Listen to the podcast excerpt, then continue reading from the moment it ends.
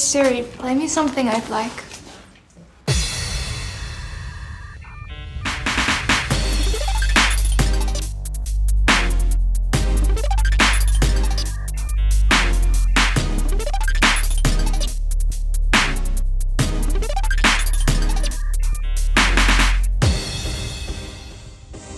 Ja, hallo und herzlich willkommen zu einer neuen Folge Herr Mies will's wissen.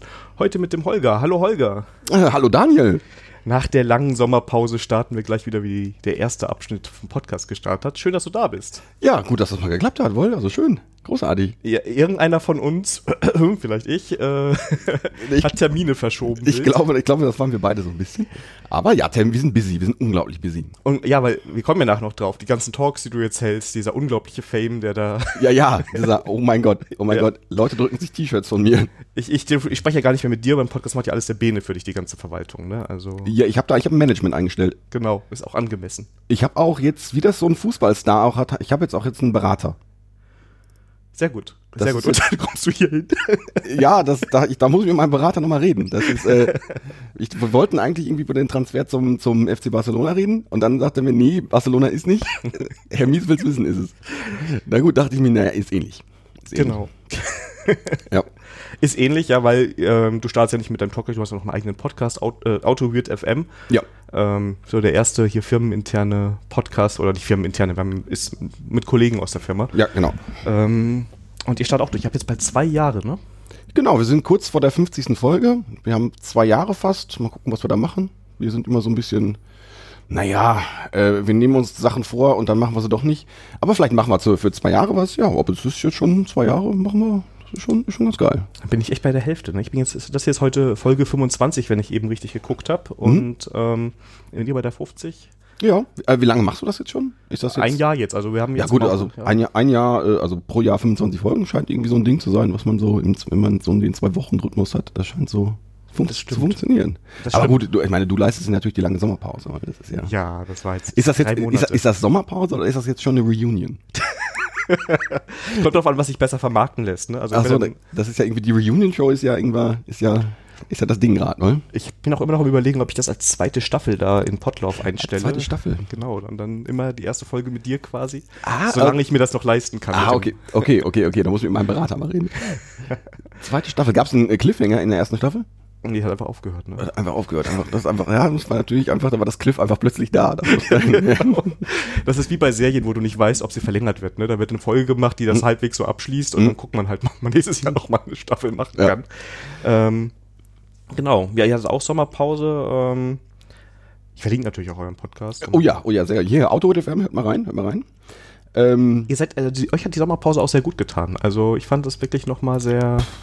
Ja, das war ja keine, also die Sommerpause war nicht geplant so richtig, die kam halt dann, wie bei uns halt Sachen einfach passieren, die kamen dann einfach. Das war, mag sein, also vielleicht waren wir dann nach der, nach der Pause noch, noch ein bisschen frischer. Ich, das ist, finde ich schwer zu beurteilen, wenn du da selber drin steckst. Das Ja. ist aber, ja, keine Ahnung, wir hatten irgendwie so ein paar Terminprobleme, irgendwie jeweils Urlaube und sonst was und dann, ja, hat sich das so ergeben und dann haben wir gesagt, ach komm, dann machen wir da Sommerpause raus. Also ich fand es jetzt echt mal ganz gut. Also nochmal so ein bisschen Energie sammeln, nochmal so ein bisschen diesen Zwang, alle zwei Wochen da was rauszuhauen, so ein bisschen mal weghaben. Das war mal wirklich, also für Hm. mich war es mal entspannt. Äh, Hm, hm, hm. ähm, das war eine ganz feine Sache.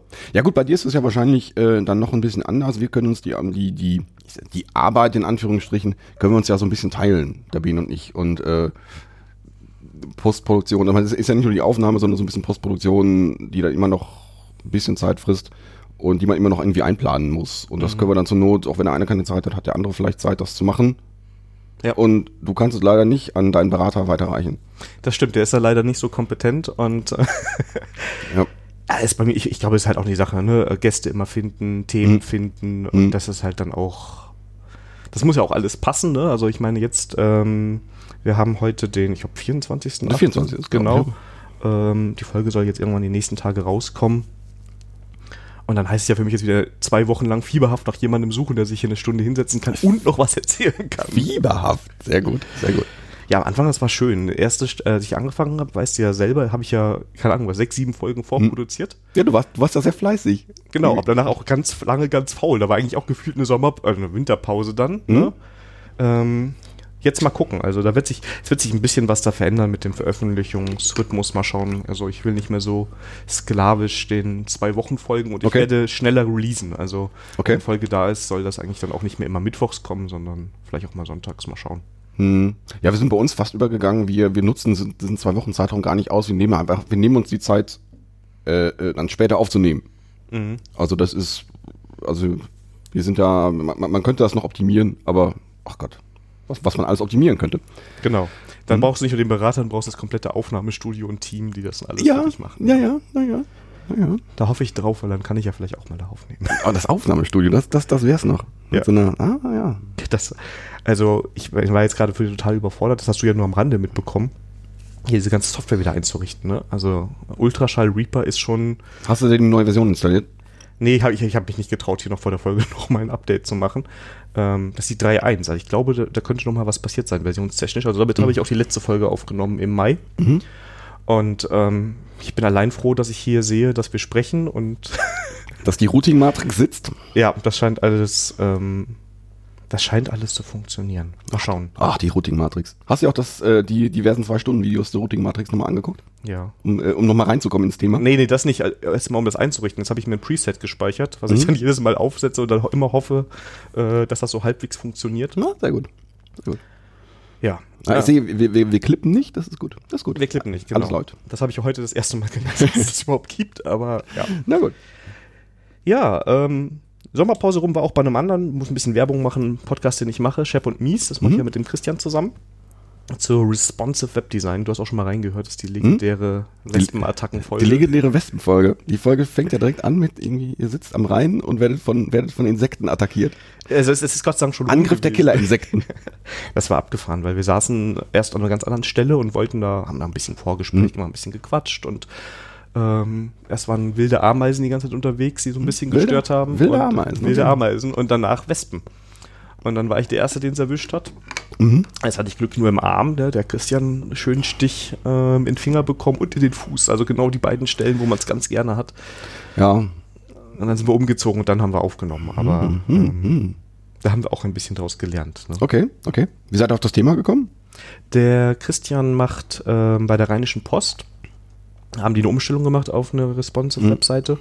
Äh, die ist auch schon online, kann man sich Mhm. auch angucken. Und ähm, das ist halt nicht nur ein bisschen CSS, ne, Mhm. irgendwie je nach Auflösung ein anderes Stylesheet ausliefern, sondern das geht durch die ganze Anwendung. Ne? Also sowohl im Markup spielt das eine Rolle, als auch später im JavaScript so ein bisschen.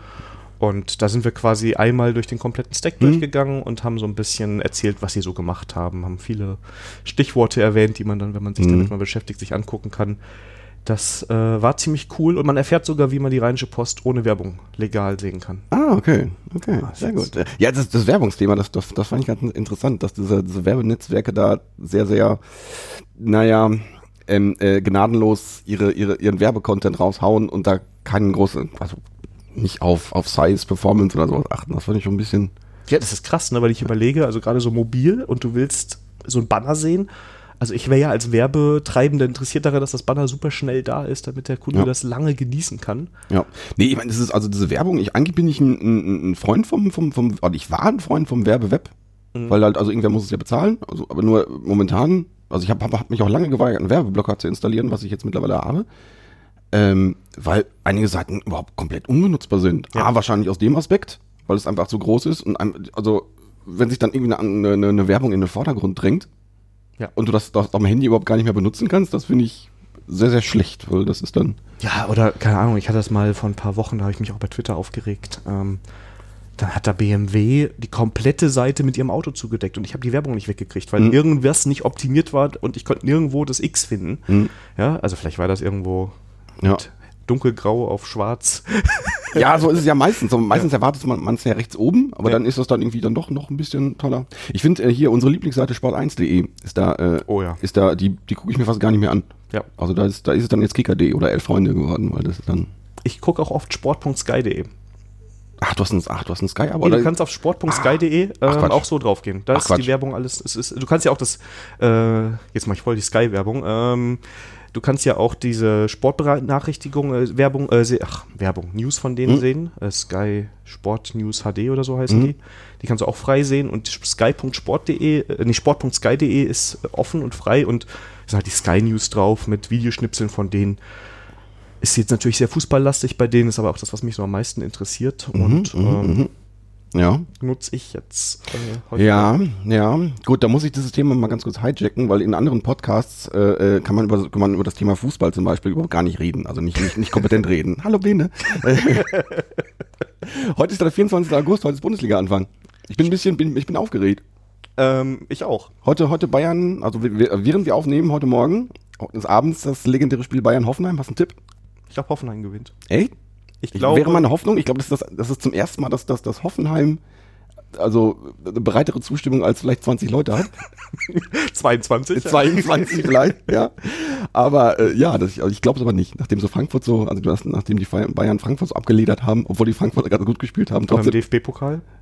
Da war es genau andersrum. Da haben die Hoffenheimer, gut, und Drittligisten, nee, Kaiserslautern, sind die dritte Liga Die sind, noch? Die, die sind Drittligist, ja.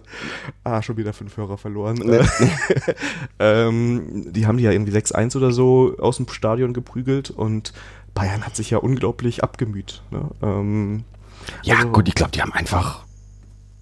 Meine Theorie ist, die haben halt bis vom Spiel noch Karten gespielt und haben gesagt, na komm, hier doch, das, doch, da, doch, das ist ein Assel, ja. schießen wir trotzdem irgendwie ab. Hat ja am Ende der Lewandowski das ja auch dann gemacht. Das ist, Ja, ja standesgemäßes 1 zu 0. ja. Ja. Oder haben die, haben die noch, glaube ich, 88 Minuten irgendwie Lewandowski hat mal wieder einen reinge, Ich glaube. reingeeiert. Ich glaube, so war es, ne? Ja. Also Naja. wir, wir sprechen nicht nur über Fußball, wir sprechen auch ohne Vorbereitung drüber. Sehr gut. ähm, nee, aber ich glaube, dass Hoffenheim eingespielter ist. Der Trainer ist, glaube ich, besser als Kovac und äh, Kovac. Da bin ich gespannt drauf. Da bin ich gespannt drauf. Ich finde es schön, dass du das Thema auch, ähm, dass du darauf eingehst, dass wir einfach ein bisschen über Fußball reden können. Ist, äh, nee, der Kovac ist auch eine über- überraschende Personalie. Das ist, äh, Ich finde, also ich meine, was er, was er in Frankfurt geleistet hat, sieht man ja jetzt, wie Frankfurt jetzt gerade am Rumeiern ist, mit verhältnismäßig gleichem Kader. Ähm, Das anderem Trainer sind die auf einmal zwei Ligen schlechter, also der Ja. scheint da was gebracht zu haben. ja, also auch, das ist in der Tat mein, mein, mein, mein äh, es gibt ja bei, bei Kicktipp immer diesen Trainerentlassungstipp. Wer wird der erste entlassene Trainer? Ist ja nicht schnell. Das, das, ich glaube, das ist, das ist der, der Kollege, der Adi, Adi Hessler. ja, genau. Adi, nee, heißt irgendwie anders. Auf jeden Fall den glaube ich, dass der, dass der sich nicht so lange hält. Denke ich auch. Und ja. Was glaubst du, Gladbach? Du bist ja Gladbach-Fan. Ich bin Gladbach-Fan, also nach dem legendären 11 zu 1 gegen, ähm, ich habe den Namen schon wieder vergessen, dieser einen, einen äh, ähm, Nord, aus, aus, aus, dem, aus dem Norden, ein Fünftligist, glaube ich. Wird das also, das wird so weitergehen. Ich denke, wir werden die Gegner einfach aus dem, aus dem Stadion schießen. Nee, äh, ernsthaft, ich glaube, Europa ist diesmal drin. Also das war, ja, also, war, war gefühlt letztes Mal schon drin, ne? Also, das war, also das, das muss drin sein. Die Mannschaft ist besser geworden. Also das ist äh, da für ganz oben reicht's noch nicht. Champions League, das war, das war ein Ausrutscher nach oben. Aber äh, hier irgendwie Euroleague, das muss, das muss drin sein. Dafür ist der, ist der Kader gut genug. Stimmt eigentlich. Also ich bin beim Trainer nicht so ganz so überzeugt von dem, der ist so, Ich aber auch nicht, nee, ich auch nicht. Aber ähm, mal gucken, was der. auch er kann es nicht verhindern. Ach, er kann es nicht verändern. Ja. Ja, und bei mir ist ja auch, ich bin ja Dortmund-Fan, neuer Trainer, der eigentlich ganz gut ist. Lucien Favre. Ist der beste Trainer der Welt, sage ich als Gladbach-Fan. Mit dem seid ihr auch in die Champions League gekommen, ne? Ja, ja, ja. Vielleicht Lucien- schafft er uns ja auch dieses äh, zwei Plätze höher, die wir bräuchten. ja. Und es sieht, also sagen wir mal, nehmen wir das Kräuter Fürth-Spiel mal so ein bisschen aus. Das war ein grandioses Spiel, komm. Für Kräuter Fürth, ja. Am, am nächsten Morgen gab's gab's äh, äh, hier das Elf-Freunde-Themenfrühstück. Ja. Und dann meinte der, der Chefredakteur dann nur zu dem anderen, weißt du was, das Spiel, weil das war echt ein schlechter Witzel. Ich fand es ein grandioses Wortspiel. Entschuldigung. ja. Aber der Witzel war gut. Ja, der war richtig gut, der war richtig gut. Also das hat mich richtig ähm, über. Ich hatte so ein bisschen Angst, also ist jetzt Vorurteile ohne Ende. Ein Spieler kommt nach X Jahren aus China wieder und spielt Bundesliga. Ich würde sagen, die Bundesliga ist da sportlich nochmal eine andere Herausforderung. Aber der hat genau wie bei der WM unglaublich stark gespielt. Der hat eine Stabilität reingebracht, Ja, nach ja. vorne viel gearbeitet. Auch gute Körpersprache fand ich. Das war also war war gut, war gut. Ja gut, China hat er wahrscheinlich jetzt nicht unbedingt aus rein sportlichen Gründen gemacht. Meinst du? Was Ja. kann man, warum geht man denn sonst nach China? Ich dachte, weiß es nicht, weil das ist eine aufstrebende Liga. Das ist äh, da ist äh, ich Ja. denke, vielleicht gab es noch andere Gründe. Vielleicht ist er der, des Essens wegen dahin. Das, das könnte ich mir wiederum sehr gut vorstellen, aber ich glaube vielleicht eher, weil auch wir wahrscheinlich zwei Millionen da im Jahr verdienen würden. Oh, ich muss mit meinem Berater reden. Ja, ähm, Wie kriegen wir jetzt die Kurve? ich versuche auch gerade reden, weil ich habe ja noch so Aber ein Bonusthema. alleine, ich muss sie ja gar nicht kriegen.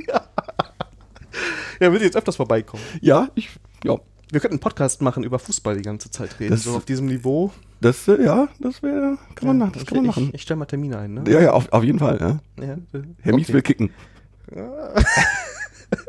Das willst du nicht sehen. ich war immer dritter Pfosten im Sport. Ja. Was, mein dritter, dritter Pfosten, okay. Na gut. Ja. Ja. ja. Holger, du als Social Media Experte. ja. Ja momentan äh, ist ja unglaubliche Bewegung drin. Alle laufen zu Mastodon. Hast du auch schon einen Account? Nein, Echt nicht. nein. Ich habe das gesehen, äh, habe mir das mal kurz angeguckt. Ich weiß gar nicht, ob ich überhaupt das überhaupt angeguckt habe. Also ich habe einige, äh, also in meiner Twitter-Timeline ist das präsent. Ähm, aber nachdem ich letztens so mit fliegenden Fahnen auch mal mir Vero angeguckt habe und da eigentlich, da passiert ja nichts mehr. Das sah ganz interessant aus.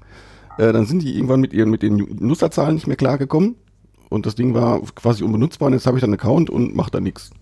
Also es gab vorher app.net, was ich ganz interessant fand. Da war ja gerade im Vorgespräch auch noch kurz drüber gesprochen. Also letztendlich app.net war so ein Bezahl-Twitter. Also Twitter Genau. ohne Werbung und dafür äh, Geld bezahlen. Fand ich, die Idee fand ich, fand ich cool. Aber ist auch nicht abgehoben und ich vermute fast, dass das mit bei Mastodon ähnlich ist. Da gibt es einen initialen Hype und das wird dann irgendwann abebben. Also ich, vielleicht gucke ich es mir dann nur an, aber ich bin da ein bisschen skeptisch. Weil das Problem ist ja, ist ja dann meistens die, äh, du musst so eine, so, eine, so eine wirklich kritische Masse an Nutzern kriegen. Ja.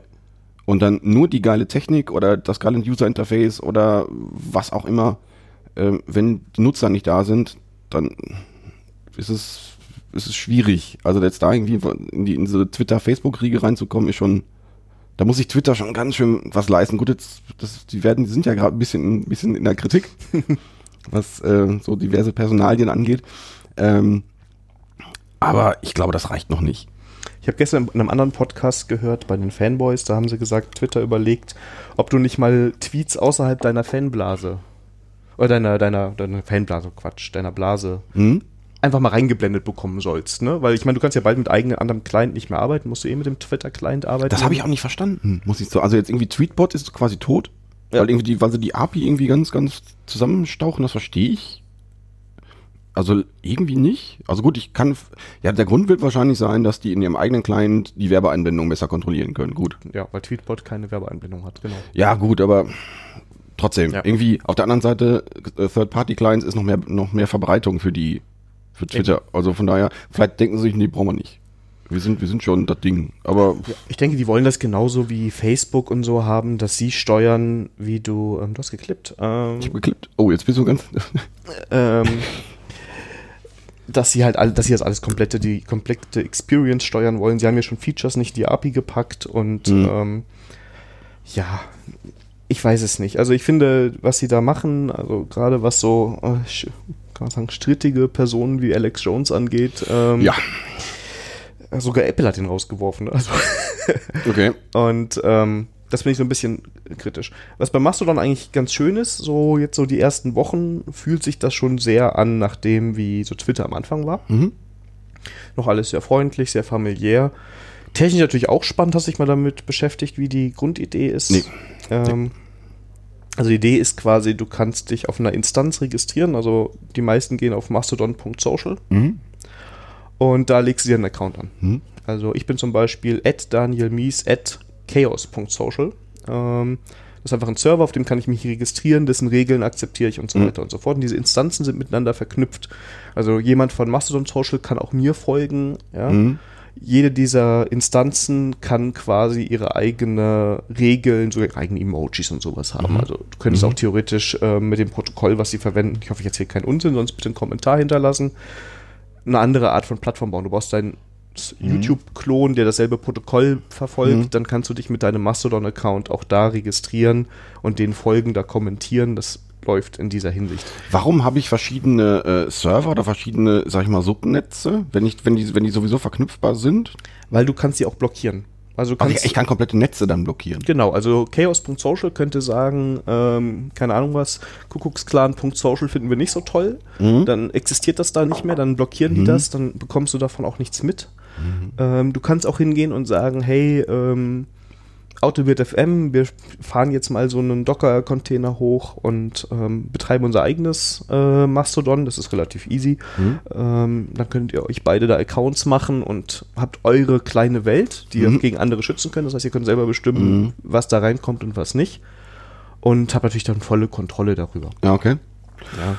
Ja, klingt ganz spannend. Ich muss mir jetzt noch irgendwelche Use Cases dafür ausdenken. Aber ja, muss ich mal, muss ich auf jeden Fall mal angucken. Also ist sonst wie Twitter, ne? Also ist so ein bisschen, was noch ganz nett ist, die haben so, ein, also die haben viele Features noch nicht, wie hier Listen und Polls und sowas.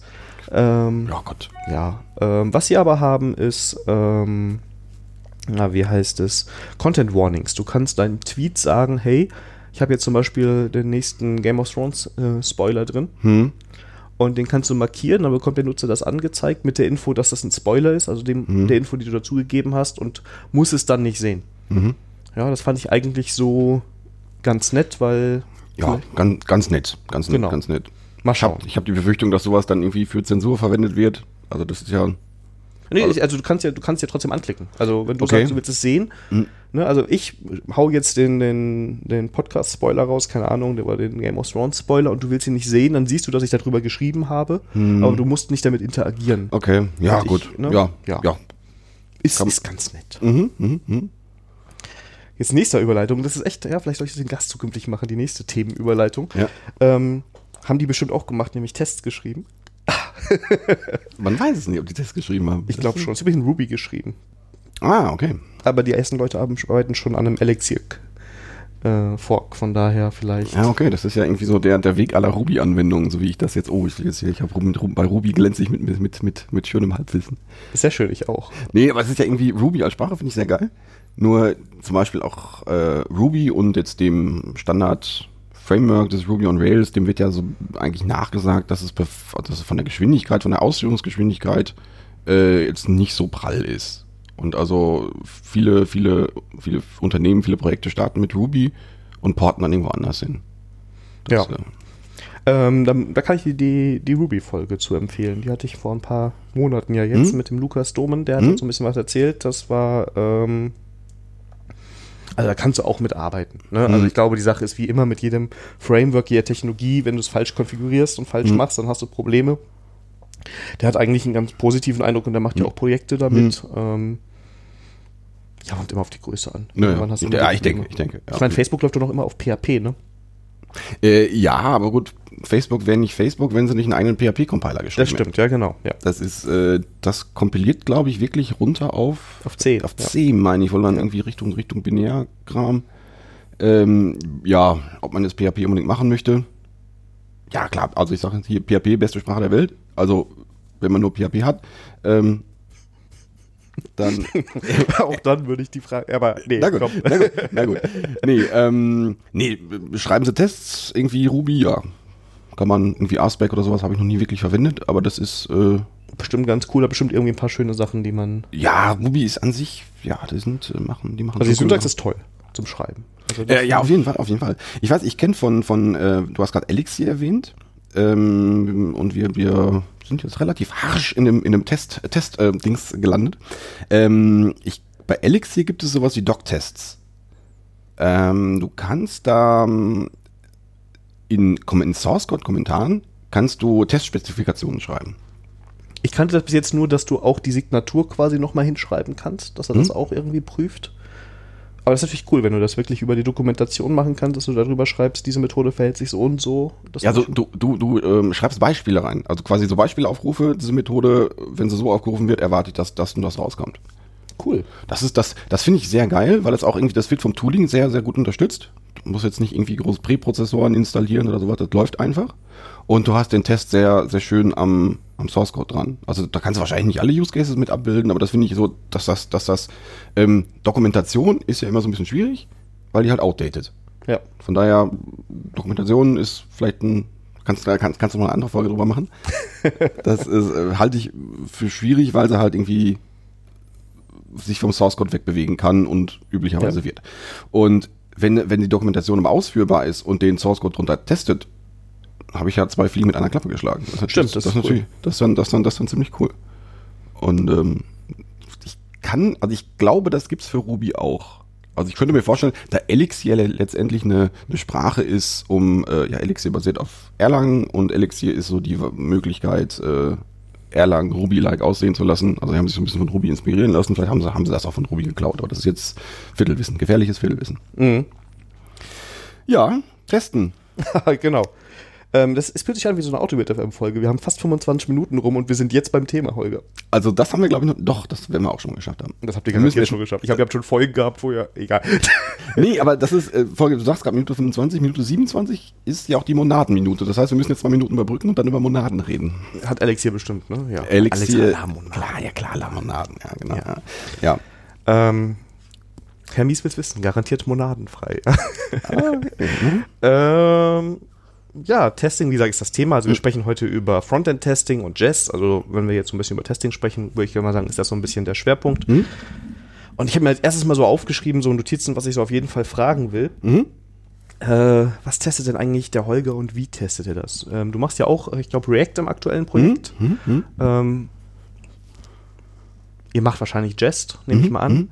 Äh, fangen wir mit dem Wie, oder was testest du? Wie arbeitest du da? Also Test-driven oder äh, danach mehr Unit-Tests, mehr Integrationstests? Wie, Mhm. wie steigst du da, wie steigen wir da ein? Oh, das ist direkt eine schwierige Frage. Wie teste ich denn da? Test-driven? Jein. Ähm, ähm, ähm, ähm, ähm, ähm, obwohl das, äh, wa- was wir aktuell machen, ist, würde ich sagen, so ein, so ein, so ein, so ein A-TDD-Zyklus, also Acceptance Test Driven Development. Also meistens fangen wir an, äh, ein Feature in Cucumber.js zu, zu schreiben. Ähm, das ist eine Sache, die ich auch jetzt im Rahmen des Projektes jetzt äh, zu schätzen gelernt habe. Ähm, funktioniert, also ich kannte bisher nur Cucumber im, im Java, das fand ich ein bisschen unhandlich, ein bisschen blöd irgendwie, aber Cucumber.js funktioniert da gut. Ähm, da wird die Anwendung hochgefahren und ähm, ich sag mal, das Backend so weit weggemockt. Aber da wird, da wird die komplette Anwendung hochgefahren, soweit sie dann auf dem JS-DOM läuft. Da gibt es noch ein paar Einschränkungen. Aber da ist die, äh, die, äh, die, die Erwartungshaltung, dass die Anwendung hochfährt und ich kann dann im Klartext beschreiben, wenn ich dies und dies mache, dann erwarte ich, dass das und das passiert. Das habe ich im Klartext und ich kann mir dann vor dem Feature schon Gedanken machen, was, was mache ich denn überhaupt? Und ähm, mittlerweile sind wir, sind wir so weit, A, dass wir äh, Cucumber-Tests schreiben können, ohne dass wir, ich, ich rede jetzt ein bisschen viel über Cucumber-Tests, aber bear with me. Ja. Ähm, ähm, dass wir fast gar nicht mehr diese, diese, diese Backend oder diese, diese, diese also den JavaScript-Teil hinter den, den, den Text, äh, den, den Plaintext schreiben müssen, sondern da haben wir schon eine Bibliothek und dann schreiben wir einfach was und ohne was zu schreiben sehen wir, funktioniert der Test oder funktioniert der nicht. Und das ist schon ziemlich cool. Und ähm, wir haben schon sehr, sehr oft die Situation, dass wir die Anwendung gar nicht mehr starten müssen, sondern wir sind sehr, sehr sicher, wenn der Cucumber-Test, den wir formuliert haben, wenn der grün ist, dann funktioniert das Feature. Gut, klickt man noch so ein bisschen drüber, aber meistens, meistens ist das, ist das schon ziemlich cool. Aber das Feature ist schon ein bisschen da. Also der Button zum Beispiel, ich glaube, Button ist ein ganz einfaches Beispiel. Den habt ihr dann schon geschrieben und dann schreibt ihr die. Weil Nee. Sonst wäre ja rot am Anfang. Der, ja, du, das, das ist ja eigentlich auch der Sinn und Zweck, dass er am Anfang rot Okay, ist. also macht ihr Test, das heißt, ihr beschreibt es, der Test ist rot und dann implementiert ihr, schreibt ihr erst mehrere ähm, Cucumber-Anweisungen oder Boah, das kommt, das kommt, doch, kommt drauf an. Also, ähm, wenn das Feature ein bisschen komplexer ist, machen wir vielleicht auch direkt, wenn wir, wenn wir das aus dem Kopf raus haben wollen, direkt ähm, ein paar mehr Cucumber-Steps, aber idealerweise einfach nur einen. Und da musst du am Anfang halt darauf achten, schlägt der Test sinnvoll fehl. Wenn, du, äh, bei uns wäre das halt so, wenn diese und diese, wenn dieses und dieses Ereignis eingetreten ist, erwarten wir, dass der Button da ist. Ja. Und wenn dann die Fehlermeldung ist, irgendwie Selector not found, Button bla, dann ist, dann ist das für uns sinnvoll fehlgeschlagen. Und ähm, dann fangen wir an, die, äh, das Feature zu implementieren. Und wenn dann am Ende dann der Cucumber-Test sagt, nee, ist grün, dann äh, ist der Button da und dann alles ist gut. Ähm, die eigentliche Impl- Implementierung, da, da kommen wir dann, kommen wir dann schon in das, in das, in das eigentliche Thema rein. Da, da verwenden wir dann Plain Jest. Also um jetzt, ich sag mal, einen Reducer zu testen, um, um vielleicht Sachen aus der Domäne zu testen. Da verwenden wir dann, äh, verwenden wir dann Plain Jest. Also das ist, da wird dann versucht, so wie, so wenig, äh, ähm, ja, den, den Scope so klein wie möglich zu, äh, zu wählen. mockt ihr auch alles weg? Also ist das ein richtiger Unit-Test oder ist das schon so ein bisschen integrativ? Mm, Es kommt auf die Stellen an. Da haben wir, da haben wir so ein paar, paar Vereinbarungen getroffen. Aber üblicherweise mocken wir relativ viel weg. aber das sind, ähm, das sind, das sind so Vereinbarungen. Ich, über, ich überlege gerade, wo mockt man denn nicht weg? In, in Saga-Tests mocken wir nicht weg, obwohl Saga-Test ist ein eigener Punkt. Ähm, ja, wir, wir mocken schon rel relativ viel weg, würde ich sagen. Ja, das ist, äh, ja, ja, das, Ja. Kann, das, kann, das, kann, das kann man schon so sagen. Ja. Also quasi die Komponenten, also alles, was mit UI zu tun hat, da ist dann eher, sagen wir mal, integratives Testing, habe ich jetzt so ein bisschen Genau. rausgezogen. Und Genau. ähm, die Businesslogik, die ja auch, sagen wir mal, wenn man jetzt diesen React Redux Stack hat, die sehr äh, klein ist, Hm. die ähm, wird dann auch klein auf Unit-Ebene primär Genau, getestet. genau. Also ähm, ob, die, ob die UI funktioniert, das, das sehen wir letztendlich in unserem Newcomer-Test. Da sind wir also, äh, richtige UI-Test im Sinne von klappt jetzt irgendwas auf, machen wir eigentlich gar nicht so richtig, weil unsere Komponenten da relativ, relativ dumm sind. Die, die werden von außen gesteuert. Also da, das ist halt schon, da muss man dann schon drauf achten, wenn man das tut, dass die, ähm, dass die Komponenten, also so eine, so eine React-Komponente dann halt rela rela relativ dumm ist. Mhm. Dann reicht dir vielleicht mal ein Snapshot-Test hier und da, wenn das ein bisschen komplexer ist oder wenn du, wenn du sicher sein möchtest, ähm, dass sich irgendwelche Sachen nicht ändern. Ähm, ja, das, das ist so die Sache. Ähm, oh, Snapshot-Tester. Ich, ich glaube, wir, hatten mal eine Diskussion über Snapshot-Tester. Könnten wir mal irgendwie. Aber Ich glaube, da habe ich in meinem Podcast von euch was gehört und habe nicht agreed. Ach so, das, Ähm, da hast du ich direkt, mehr. da bist du direkt, bist du direkt aus der Haut gefahren. Habe, ja, deshalb war dann die Sommerpause ja bei euch, weil. Ja. ähm, nee, was, was, also vielleicht sollen wir Snapshot-Testing gleich noch ein bisschen machen, weil wir haben ja gerade noch so, Hm. bevor wir, also Hm. wenn wir mit dem Thema Jest richtig drin sind. Ähm, also ihr seid ja schon, sagen wir mal, schon in so einem halbwegs äh, modernen Setup, das heißt, diesen ganzen äh, Konfigurationskram mit Karma und sowas, da habt ihr gar nichts mehr. Oder hat Kukumba da, äh, braucht das Karma? Nee. Nee, nee, nee. Also für die ganz alten Leute, die dabei sind, das JavaScript-Testing früher mit Karma und Jasmine und keine Ahnung, Hm. was wir alles konfigurieren müssen, Genau. das habt ihr alles nicht mehr. Genau, nee, letztendlich, äh, äh, um da jetzt ein paar Punkte vorwegzugreifen, verwenden wir Create React App und wir nehmen das, was da ist. Das ist dann aktuell ein bisschen schwierig, ähm, weil die mit, mit den Versionen nicht so ganz hinterherkommen. Aber ja, das ist. Dann nehmen wir das, was, äh, was Create React mitbringt. Da muss man halt dann noch weniger konfigurieren. Ähm, aber um vielleicht noch mal ein paar Schritte zurückzugehen, ähm, wir haben gerade jetzt über, über, über Jest gesprochen und ähm, ja, also für mich, also weswegen setzen wir Jest ein und es ist nicht irgendwie Jasmine, Karma, sonst was. Äh, A, weil es mit Create React App mitkommt, ja klar. Ähm, aber auch wenn, wenn wir das jetzt nicht verwenden würden, ähm, würde ich es trotzdem einsetzen, wenn ich vom Scratch ein Projekt baue. Weil die, ähm, die Ramp-Up-Zeit von Jest ist schon relativ kurz. Also das ist dann fast nur so ein NPM-Install oder Yarn-Add ähm, Jest und dann bin ich eigentlich schon soweit, soweit durch. Und das ist die initiale Konfiguration ist quasi nicht vorhanden. Und das kannte ich früher noch aus Projekten, wo das initiale Setup überhaupt eine Testumgebung, also eine Unit-Testumgebung, die dann eine Browser-Integration, eine Editor-Integration hat, hinzupacken, die, die backbar sein sollte. Das war alles, das war ein furchtbarer Schmerz. Konntest du so eine Karma-Config selber schreiben, ohne irgendwo zu gucken? Ich habe mir, äh, ich habe das mal, ähm, das habe ich auch in, in, in dem Vortrag, glaube ich, ein bisschen erzählt, das, das, wo ich mich da mal ein bisschen auseinandergesetzt habe. Früher war bei so einem Global Day of Code Retreat. Sagt ihr das was? Ja. Das ist, ähm, für den, der das nicht kennt, ähm, ja, eine Art von Code Cutter, also ein kurzes Problem, was man löst, was man innerhalb von na, vielleicht einer Dreiviertelstunde zusammen im Pair-Programming löst. TDD ist da auch so eine Test-Driven Development, ist da auch so ein Stichwort. Und so in unserem Kontext wird das gerne in Java gemacht, weil in Java funktioniert alles irgendwie schon so out of the box. Das Java-Tooling, muss, muss man leider sagen, ist ganz gut. Und da hatte ich mal den Anspruch, ja komm, das irgendwie, du bist so ein JavaScript-Typ, du machst das mal, musst das jetzt mal in JavaScript machen. Ja, und dann habe ich mal eine halbe Stunde in dem, in dem, in dem Dreiviertelstunden-Slot, wo man eigentlich irgendwas entwickeln wollte, mit, mit dem Setup äh, verbracht. Neben, neben saß halt auch jemand, der sagt, komm, nee, das machen wir jetzt nicht. Machen jetzt, machen Java, komm, dann machen das vernünftig, machen hier mit deinem, mit, mit deinem JavaScript-Kram. Lass das mal.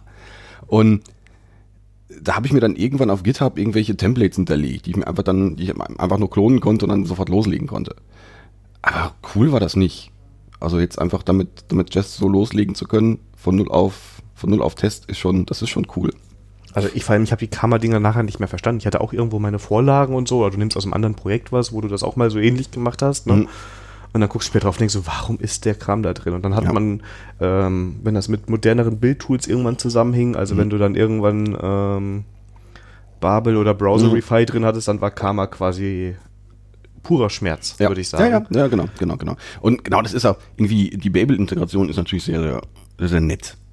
Bei du- Jest. Bei Jest, bei Jest, ja. Und das ist, ähm, da jetzt mit ES6 loszulegen und auch dann direkt schon mit, mit Async Await Features, die man vielleicht auch haben möchte, ähm, die, das ist, das funktioniert einfach. Das, hat, Genau. das, das, das ist halt sehr nett. Das ist, ist für mich so der, der, der Hauptverkaufspunkt. Man kriegt, man, man kommt in einem Projekt sehr schnell an den Punkt, dass ich Tests schreiben kann.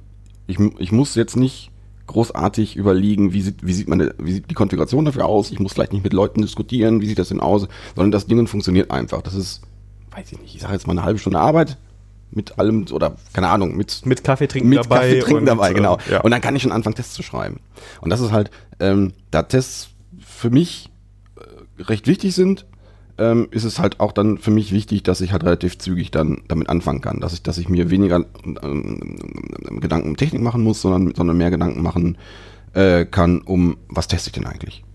Was ich auch gut fand, ist, du hast natürlich Fälle, wo du konfigurieren musst.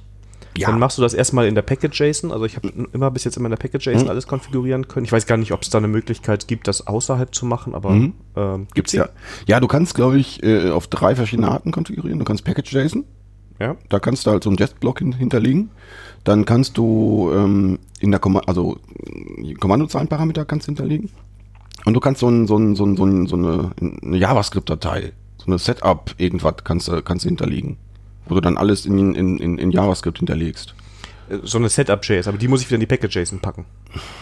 Es gibt, glaube ich, eine, äh, eine Konvention, dass, Okay. also ich meine, es gibt eine Konvention. Ich, also ich, ich habe das bei mir, glaube ich, noch in der Package.json drin, weil es da Ach, Ja. Also passt da. Nee, gelogen, gelogen. Wir haben, glaube ich, sogar beides. Wir haben, wir haben sogar noch eine Setup.js, wo wir noch diverse, ich glaube, da konfigurieren wir noch Enzyme. Ja, das musst du machen, wenn du. Ja. Genau, genau, genau. Ähm, Enzyme als jQuery für äh, das Selektieren von Virtual DOM-Elementen. Genau. Genau. Ähm, nee, aber worauf ich eben hinaus, wollte, was ich toll fand, ist auch, wenn du sowas wie TypeScript oder sowas nimmst, dass Mhm. du mit wenigen Zeilen Code, die du auch schnell im Mhm. Internet findest, die pack, packst du an der Package.json und dann läuft das Ganze. ne? Genau, Und dann hast genau. du da vollen Support, kannst Mhm. deine Tests auch, glaube ich, in, sofort in TypeScript schreiben, ist auch Mhm. kein Problem.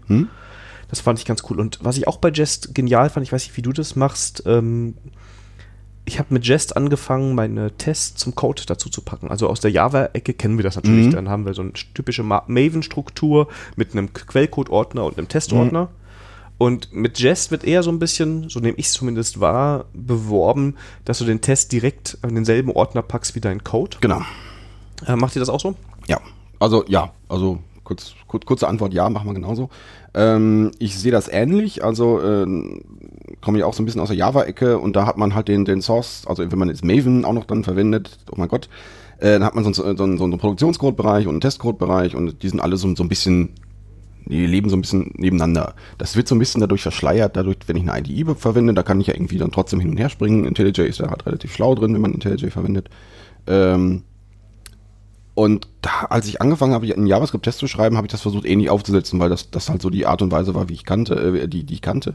Ähm, aber die, diese Variante, den Test direkt neben den Code zu legen, finde ich, finde ich sehr, sehr praktisch. Ja, das ist, äh, ja, du kannst immer noch mit äh, aus der IDE, also in der IDE zwischen Test und Code hin und her springen, aber du musst es nicht. Also du kannst dann, ähm, also du hast ja natürlich auch im, so im JavaScript-Bereich äh, läuft man nicht immer mit dem IntelliJ los, sondern man hat vielleicht auch einen VS Code oder noch, noch einen kleineren Editor, das ist ja da so ein, so ein, so ein Ding.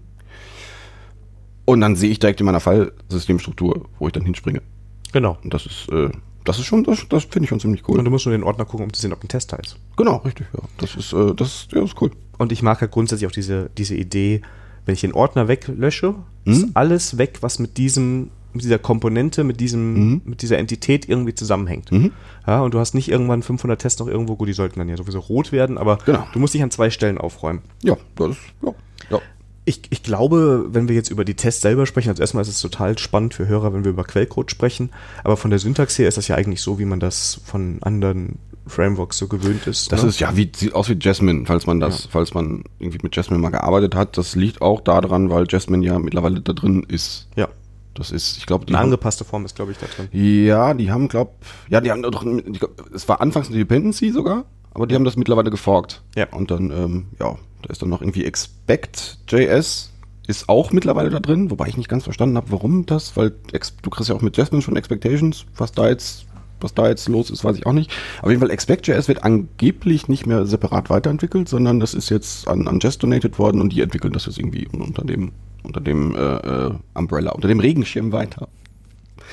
Ähm, ja, also sieht von der Syntax her ähm, sehr, sehr ähnlich aus. Also wenn man, wenn man aus, aus, wie spricht man das eigentlich? Spricht man das Mocker aus? Sagt man Modscha dazu? Sagt man da Das ist eine gute Frage. Ich hätte jetzt Mocker gesagt, glaube ich. ja, keine Ahnung. Wenn man dieses, das Test-Tool Test, äh, mit M verwendet, dann ähm, ist die Syntax ein bisschen anders, aber auch nichts, wo man jetzt längere Zeit drüber nachdenkt.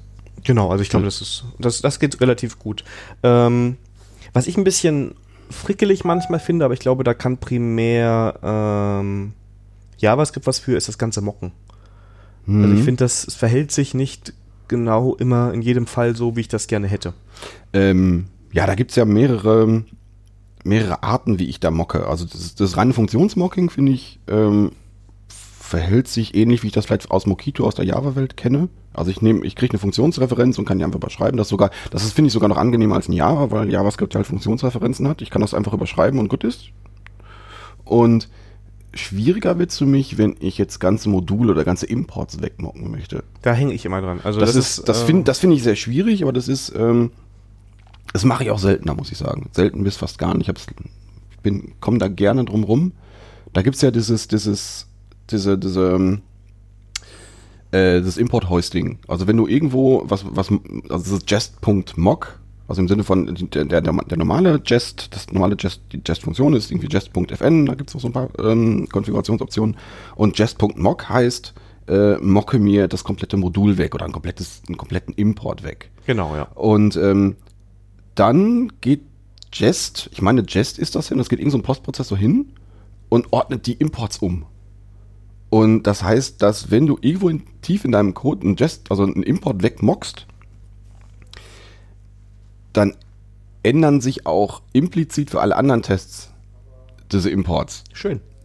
Und das ist irgendwie, das ist seltsam. Das, das führt dann dazu, dass du, wenn du, also zumindest war das bisher die Lösung, die ich mir da gewählt habe, dass ich halt, wenn ich ein, äh, wenn ich einen Mock habe für, ein- für, ein- für ein bestimmtes äh, Modul, dass ich dafür eigene Testfiles mache.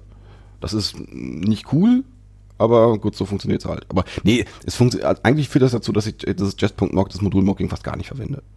Es gibt, es ga- gab da noch mal fr früher so ein Feature, was, was automatisch enabled war, Automocking. Genau, da wurde quasi alles, was du importiert hast, gemockt, richtig? Ja, genau. Und äh, durch irgendwas Sinnvolles anders, anderes ersetzt. Das ist bei mir nie angekommen. Das haben sie mittlerweile auch, glaube ich, nicht ausgebaut, sondern das ist jetzt defaultmäßig aus und man muss sich ein bisschen anstrengen, das, das, das, das, das, das an- anzubauen. Hast, hast du das schon mal verwendet? Nee. Also wenn unabsichtlich und mich dann gewundert, warum das Mocking so komisch war. Hm. Also wie gesagt, das ist sowas da, ähm, ich mache jetzt viel JavaScript. Ähm, ich kenne Jest ja auch schon eine ganze Hm. Weile, aber das Mocking ist, ähm, also das Einfachste ist eigentlich, finde ich, diesen kompletten Import zu mocken, dass du, du kannst in der Mock-Funktion sagen, nimm diesen Pfad, das, Hm. was du importierst, ersetzt du durch das, durch den zweiten Parameter, Ja. wo du quasi was zurückgibst. Dann finde ich das noch am schönsten und das passt ja, in, geht ja in dieselbe Richtung, Hm, was du hm. jetzt gerade beschrieben hast. Nee, aber da gibt's ja, äh, Punkt Mocking ist das natürlich auch, ähm, da machst du, da machst du fast ein Fass auf jetzt wieder, weil ähm, äh, äh, Werbung, äh, äh, Auto FM Folge, da haben wir über ähm, äh, die Testing Trophy gesprochen. Ähm, es gibt, also es gibt ja mehrere Ansätze zu testen, also eine, eine, eine Teststrategie, ähm, die, die klassische Testpyramide. Die ist ja irgendwie, ich habe ich hab eine, eine große Basis an Unit-Tests, die gehen schnell und sind auch, gehen, gehen auch schnell zu schreiben, allerdings ist der Scope relativ klein. Und je weiter ich nach oben in dieser Pyramide gehe, desto, desto ähm, mehr Scope haben die Tests. Das heißt, ich habe oben irgendwie sowas wie End-to-End-Tests und in der Mitte so Tests, so Integrationstests, wie man sie vielleicht nennt, die irgendwie kann, irgendwo dazwischen sind. Ja.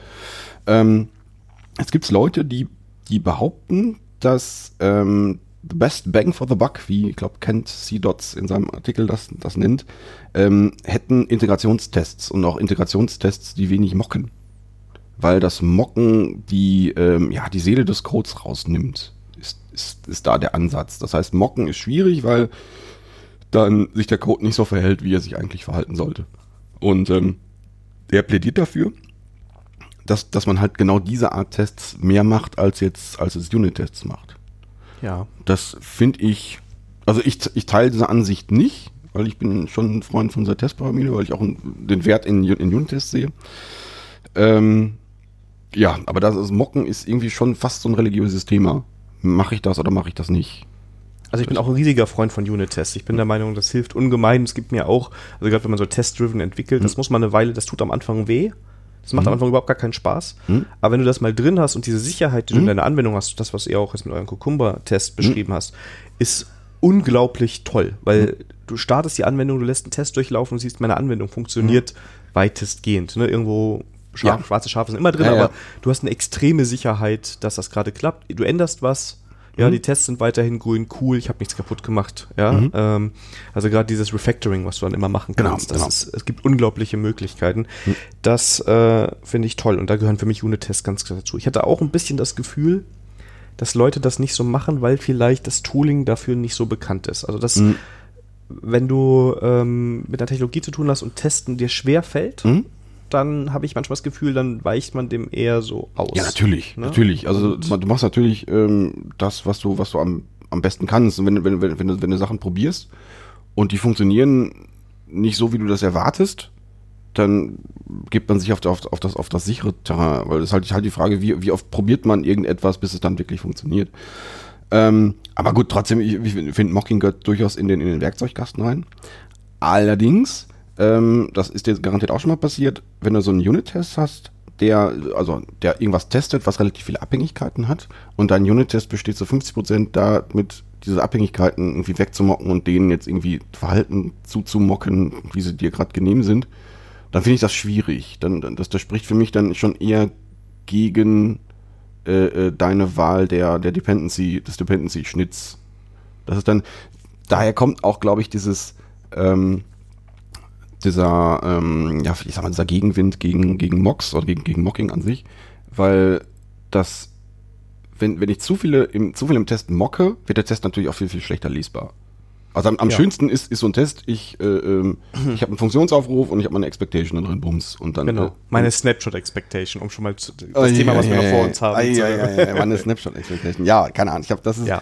So, ich, das ist im, im Idealfall ein Dreizeiler. Genau. Und ähm, wenn ich aber dann noch 50 Zeilen Mocking äh, davor habe, ist das dann etwas schlechter lesbar. Genau. Und das auch ist dann- schlechter wartbar halt. Weil das ist, ähm, Ja, es ist halt einfach, du hast so einen riesigen komischen Codeblock. Und Mhm. ich glaube auch, dass man dann manchmal, das ja auch was Schönes am Testen ist, dass du einfach merkst, dass wenn das schlecht zu testen ist, ist vielleicht auch der Code nicht ganz so toll oder das, wie du das schneidest, Ja. nicht so toll. Das ist Ja. vielleicht auch schon mal ein Indiz, dass du sagst, okay, ich muss da jetzt ein bisschen, bisschen anders dran gehen. Ähm, und ja, ich stimme dir sonst vollkommen zu. Mhm. Aber ich würde trotzdem gucken, dann würde ich eher noch mal über das Code-Design nachdenken. Mhm. Weil dann ist irgendwas da kaputt, da muss man da vielleicht Sachen noch mal zusammenfassen. Genau. Ne? Und Ja. dann wieder kleinere Einheiten schaffen. Ne? Im Endeffekt, wenn es wirklich leicht ist, das Ganze zu testen, weil du eine sehr einfache Funktion hast, das siehst du ja auch meistens an der Länge deiner Funktion, die du testest, ja. Ähm, fährst du da eigentlich eher diesen, den Whitebox-Ansatz, also dass du sagst, ich kenne die Implementierung und so passe ich meine Tests an oder behandelst du da deinen Code lieber wie eine Blackbox? Hm, die Diskussion hatten wir letztens auch schon. Ähm, ich glaube eher Whitebox. Obwohl das ist, auch, das ist jetzt auch schwierig, schwarz und weiß zu beantworten. ähm, ähm, ähm, ähm, ich glaube fast eher Whitebox, ähm, weil es mir dann hilft. Also, wenn ich jetzt TDD-mäßig so eine, so eine Funktion entwickle, ähm, passiert es natürlich auch relativ schnell, dass die, dass die Implementierung an den, also das Test und Implementierung schon, schon, schon relativ viel voneinander wissen. Und ähm, wenn ich dann jetzt vielleicht kleinere Blöcke, Blöcke noch rausschälen möchte, vielleicht im späteren Ref Refactoring-Schritt, dann ähm, ist das natürlich, dann bleiben die für mich die Tests durchaus da und wenn, werden vielleicht noch kleinere Tests da gemacht. Das würde ich dann schon eher als White, Whitebox-Test sehen. Aber ich glaube, ich Ja. glaube, ich, ich, ich würde beide Ansätze, also jetzt um eine ganz langweilige Antwort zu geben, ich, ich benutze beide, beide Ansätze, beide als, als, als, als, als Stil im Werkzeugkasten. Also ich glaube, im Endeffekt bin ich derselben Meinung. Ich würde es nur ein bisschen differenzieren. Also bei einem Bug zum Beispiel wird es eher ein Whitebox-Test, weil ich vielleicht diese Stelle in meiner Funktion kenne, wo ein Bug gewesen ist und ich schreibe erstmal den Test, um den Bug nachvoll zu vollziehen und die ist dann, die provoziert dann eine gewisse Mhm. Implementierung da besonders. Dafür muss ich mal ähm, die, ähm, die Implementierung ein bisschen angucken. Ansonsten, wenn ich TDD mache, dann weiß ich ja eigentlich nur, hey, wenn ich jenes reingebe, soll das rauskommen. Und Mhm. dann kenne ich die Services oder die Funktionen, die ich von wo anderer Stelle aufrufe. Aber wenn ich jetzt einen Mock habe, sage ich, ja klar, wenn jetzt mein Repository eine Exception wirft, dann soll auch mein, meine Methode damit umgehen können. Genau. Ähm, in dem Sinne ja Whitebox-Test, aber ansonsten doch eher Blackbox-Test, weil ich sag ja eher, ich weiß, dieser Input hier ist speziell, aber du musst damit umgehen können. Hm. Nee, aber wenn du, wenn du jetzt sowas sagst wie ähm, äh, ein Bug, den du, äh, den du dann nachtestest, da gibt's ja dann auch zwei Varianten. Also A, wenn du, wenn du jetzt genau weißt, ja, die, die Funktion ist jetzt das Schwierige, ähm, dann testest du ja vielleicht eher was, eine private Methode.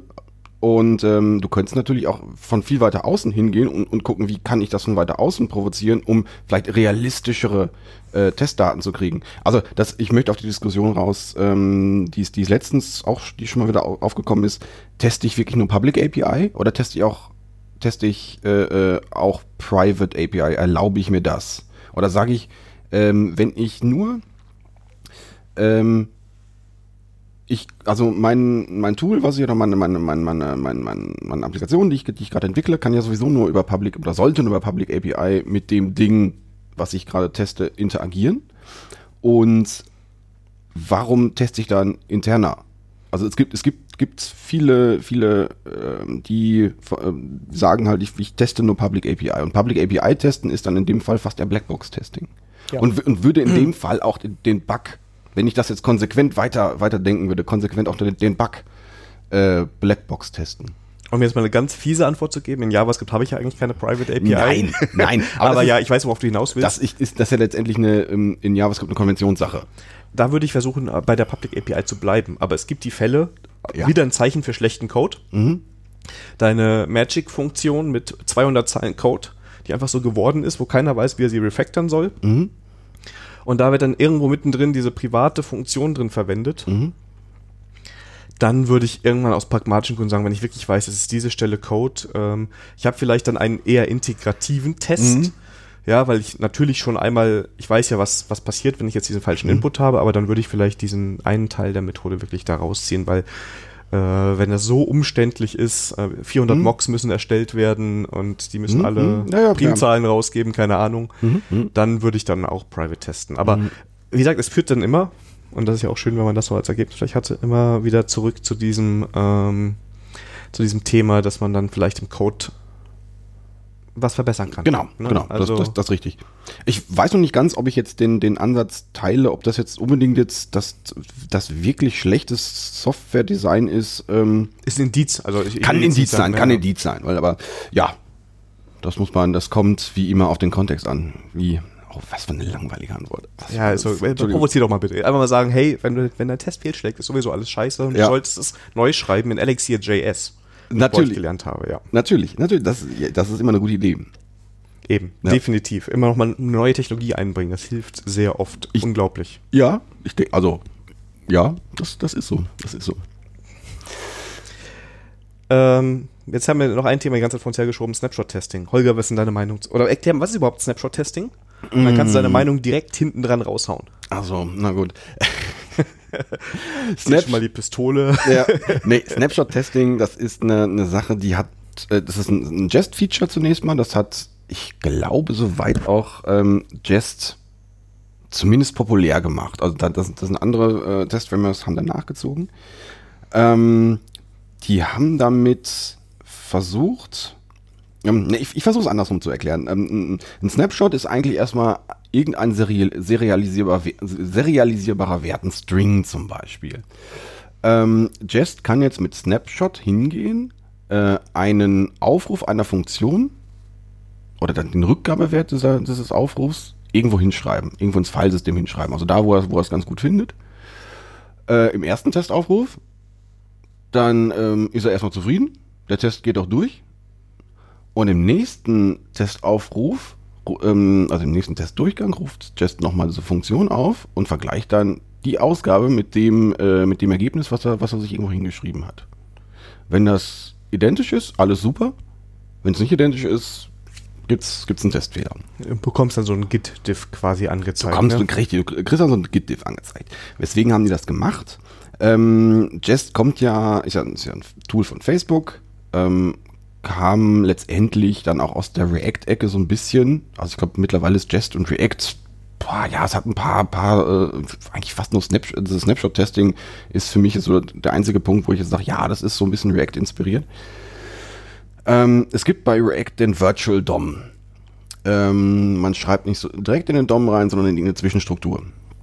Und diese Zwischenstruktur ist für Jest serialisierbar. Also ist, ist letztendlich für Jest ein String, wenn du, so, wenn, du, wenn du so möchtest. Passt nicht ganz, aber für, für das Beispiel passt das vielleicht schon. Und dann kannst du äh, mit Jest hingehen und kannst dir den gerenderten Output, also du kannst irgendwie mit Jest relativ, relativ einfach oder vielleicht auch, vielleicht auch mit Hilfsmitteln, je nachdem wie du das haben möchtest, kannst du sagen, render mir mal irgendwie meine Seite mit, mit diesen Props oder mit, mit irgendwelchen Inputdaten und kannst dann gucken, was da rauskommt.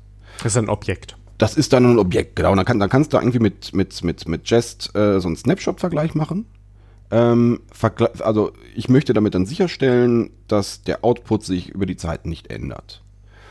Ähm, Alternative wäre, dieses Objektvergleich zu machen. Das heißt, ich müsste das, das Virtual DOM-Ergebnis müsste ich, müsste ich mir in meinen Test als, als, als, äh, als Test Expectation irgendwo, irgendwo hinlegen und müsste das dann, müsste das dann händisch vergleichen. Und das ist relativ umständlich, also relativ umständlich auf, auf viele Arten und Weisen, weil irgendwie diese Test Expectation, die ist ja meistens noch recht groß. Äh, ich muss die von Hand fliegen. Und ähm, ja, mein Test wird einfach, einfach weniger, weniger lesbar dadurch. Und da sind die hingegangen, nee, vielleicht interessiert mich denn bei den, bei so, bei so UI-Tests, interessiert mich, diese Details interessieren mich gar nicht. Also mich interessiert nur der Fakt, es hat sich nicht geändert. Und da genau kommen Snapshot-Tests ins Spiel. Also das ist, das ist, das ist, das ist so der Punkt.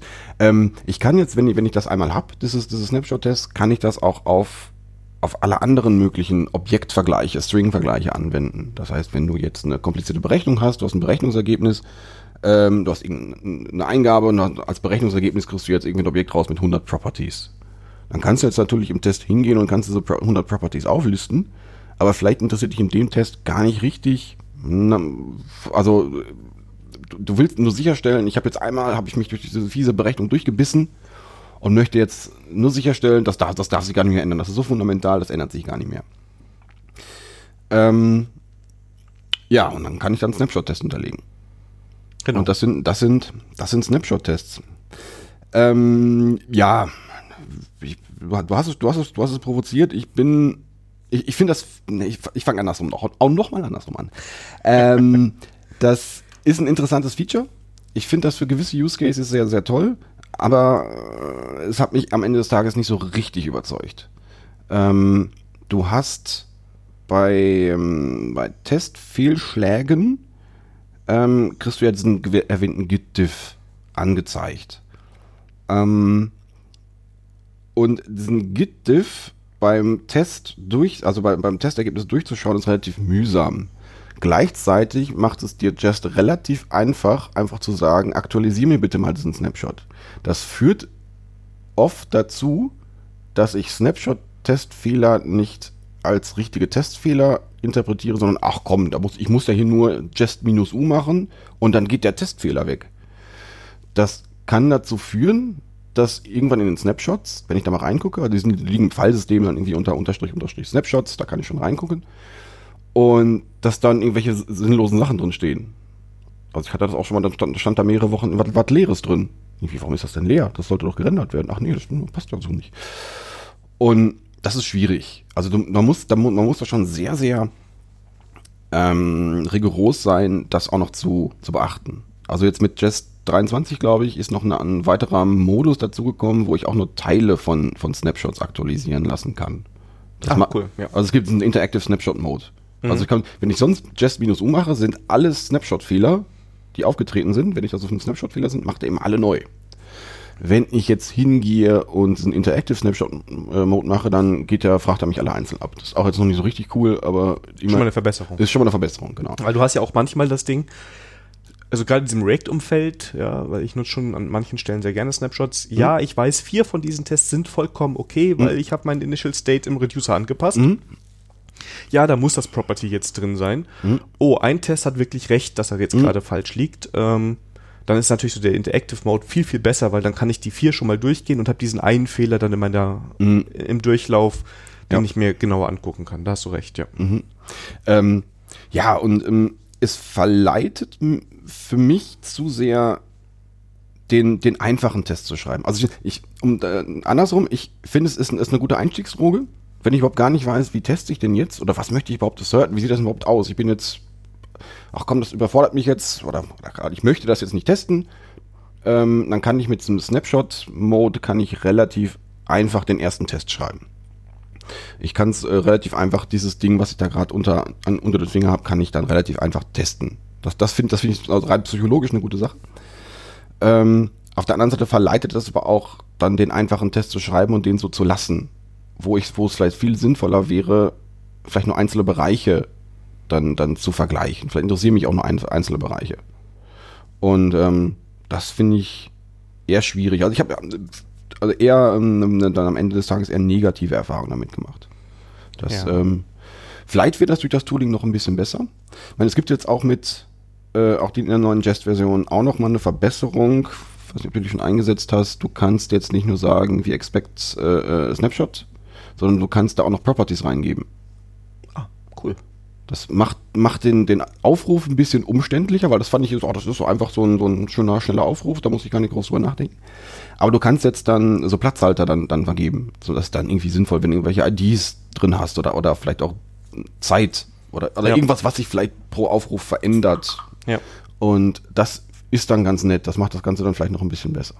Stimmt, also habe ich auch nicht verwendet, weil im aktuellen Projekt können wir auch nicht mit der Jest-Version so schnell hoch, wie wir das wollen. Von daher fehlt mir das noch. Ähm, ich stimme dir eigentlich zu, was Tests angeht, merke ich gerade. Ähm, ich finde sie bei React-Komponenten extrem hilfreich, weil ich hatte schon mal diesen Fall, dass jemand in einer sehr basic-Komponente einen Non-Breaking Space eingebaut hat. Das ganze Layout war zerschossen. Und da wir so einen einfachen äh, Render as Expected Test drin hatten, hat sofort Jest gesagt, hier, da ist ein Fehler drin. Das ist dann cool, ja. Das ist dann echt, also das- das klar kannst du cool. auch über Git-Diff und sowas gucken, aber da ist auch nicht immer jeder ganz sauber beim Arbeiten, da war schon was committed und Mhm. Tests liefen noch nicht, das ist vielleicht nicht das Beste, aber ja. Ich finde auch, manchmal hast du Code, der so einfach ist, dass der Snapshot einfach das Passende ist, wenn ich jetzt zum Beispiel so einen typischen Action Creator habe und sage, ja, ich möchte den schon kommen, den einen Test, den gönne ich mir, die vier Zeilen Code, die das, oder drei Zeilen Mhm. Code, die das sind, ne, dann ist ein Snapshot-Test schon passend. Ich würde sagen, immer wenn ich bestimmte Teile der Implementierung habe, wo eine Berechnung stattfindet, ne, dann würde ich schon abweichen und sagen, ich möchte jetzt ja eigentlich testen, dass in dieser Funktion ähm, genau diese Berechnung Genau. richtig stattfindet. Und dann würde ich auch abraten davon, nur einen Snapshot-Test zu schreiben ähm, und würde eher hingehen und sagen, ähm, da machen wir mal eine, eine Berechnung. Ne? Also Ja. du kannst erst einen Snapshot machen, okay, ich bin grundsätzlich richtig und jetzt gucke ich mal, dass die Berechnung da richtig ist. Ja, jetzt habe ich auch gegen Ende der Folge mal das Notification deaktiviert am Mac. Ja, Äh, was mich die ganze Zeit nerv- nervös gemacht hat, aber gut. hat Ähm, dich keiner beleidigt, währenddessen war, also von daher. Ach so, na gut. Ausnahmsweise mal nicht. Sehr gut, sehr gut. Ähm, ja, äh, ich hatte es am Anfang erwähnt, ähm, Just 23 ist jetzt draußen, allerdings ist, äh, ist mit Create React App, was viele Leute vielleicht verwenden, sind die immer noch bei Version 20 irgendwas. Und die kommen da irgendwie nicht hinterher. Also die haben da, ähm, es gibt jetzt eine React Script Geschichte und die Version 1 ist jetzt erstmal eingefroren. Da gibt es so ein paar Maintenance Releases zwischendrin, aber die arbeiten an React, also an Create React App 2, was aber seit Januar jetzt schon dauert und was, wo auch dann etwas, etwas aktuelle Versionen, ich glaube, die wollen, wenn Babel 7 rauskommt, wollen die auch Create React App 2 rausbringen. Und ich, kennst du die Roadmap von Babel 7? Wie weit sind So, die da? so, noch nicht ganz so weit. Also die, ich glaube, die wollten schon längst fertig sein, ne? Ist ja auch schon an ganz vielen Stellen, also bei, äh, wenn man, wenn man React Native macht, die nutzen Babel 7 schon in ihrer Beta, wo ich auch mal denke, oh, mutig, ja. Ähm, aber das ist dann bis auf die Micro-Version festgeschrieben, also da darfst du auch nicht drin rumfummeln, weil es dann nicht mehr funktioniert. Ähm, ich kenne also die Roadmap im Detail nicht, aber es ist ein großer Schritt, der da in der JavaScript-Welt passiert mit Babel 7. Ne? Das habe ich auch mal irgendwann eine Folge wert. Ja, Holger, ich glaube, wir haben es geschafft. wir haben es geschafft. Wo, wo liegt man denn? Äh, die, äh, die, die Uhr sind wir? Die eine Minute sieben ist, ist weit weg. Sehr gut. Nämlich noch vier Minuten weg. Ich weiß nicht, ob wir die noch überbrückt kriegen, weil ich schon jetzt so im, im Outro-Modus bin. ah, okay. Na, Die hat, glaube ich, der Bene mal aufgestellt. Und das ist seitdem so eine Grenze. Da kommt dieser Podcast. Ich habe bei 45 Minuten drauf geguckt und habe gedacht, boah, heute, ja. heute knacken wir das. Aber Ich glaube, wir sind mit dem Testing soweit durch. Ich denke auch, ich denke auch, ja. Also ich verlinke auf jeden Fall eure Folgen ähm, zu dem Thema, weil der auch nochmal ins Detail so ein bisschen geht. Hm? Fand ich jetzt aber so rund. Ist also ein tolles Ding, was man mal nutzen kann. Hm? Ähm, nicht nur im React-Umfeld, ich glaube im Angular und Vue.js-Umfeld ist das genauso Genau, nutzbar. genau. Eventuell Stimmt. ein bisschen Konfiguration, aber das findet man online. ja, ja, genau. Das ist genauso nutzbar, ja. Genau. Ja. Was ihr irgendwann jetzt hört, je nachdem, wann wir zu Ende sind, Hm? ist das erste Mal diese Folge mit Outro. Mhm. Also der Dave, der auch das Intro gemacht hat, hat das Outro jetzt für den Podcast noch gemacht, damit da so ein bisschen Musik reingespielt wird. Ja, das äh, käme jetzt so zur Atmosphäre ganz gut. Also ich kann mir das jetzt nicht so vorstellen. Willst du es vielleicht mal bitte vorsummen? Genauso gut wie mein Intro vorsumbar ist, ist das auch beim Outro so. Ah, so, sehr aber schön, sehr schön. Äh, sobald die Folge rauskommt, also jetzt die Aufnahme war, wie gesagt, am 24.08. wirst du das hören. Also du kannst direkt zum Ende springen Ja. und sagen, jetzt hier mit Outro. Ja. Ähm, Holger, ich danke dir für deine Zeit, war eine tolle Folge, hat mir sehr viel Spaß gemacht. Ja, es hat mir auch sehr viel Spaß gemacht. Hier, hier, wie, wie sagt im Englischen ja, thanks for having me. Ja, genau. da, da, you are welcome. Was Ja. ich eine tolle Englischformulierung finde. Ich finde, you are Ja. welcome ist so richtig schön Mhm. warmherzig, glaubt man den Briten gar nicht. Ja. ähm, ja wir, wir planen dann jetzt mal bald den Fußball-Podcast, ne? also jede Woche dann eine Folge zum aktuellen Spieltag, würde ich sagen. ja, sowas Zwei gibt's, Stunden. sowas gibt's auch noch gar nicht. Nee, gibt's gar nicht. Da Nee. ist überhaupt nichts, was wir, Ja. ja. Ähm, aber endlich mal Fußball-Content in diesem, in diesem Podcast. Ist irgendwie in der IT nicht so verbreitet mit den Fußballleuten. Ja, das ist irgendwie. Der, der Podcast heißt dann die richtige Borussia. genau. Und man hört uns immer eine Stunde, wie wir uns prügeln. Ne? Das kann sein, das kann sein. Ja. Aber weiß ja jeder, dass das die erfolgreichere von beiden ist und das ist die, die in schwarz-gelb ist. So, liebe Leute, das war jetzt die Folge. Na gut, na gut. ähm, ich danke euch für eure Zeit. Schön, dass ihr zugehört habt und ich hoffe, ihr seid auch bald wieder dabei, wenn es heißt, Herr, äh, Herr Mies will es wissen. Ich denke mal in so zwei Wochen. Olga, dir wünsche ich schon mal ein schönes Wochenende Ja, dir auch, dir auch. und dann würde ich sagen, bis bald. Bis bald. Tschüss.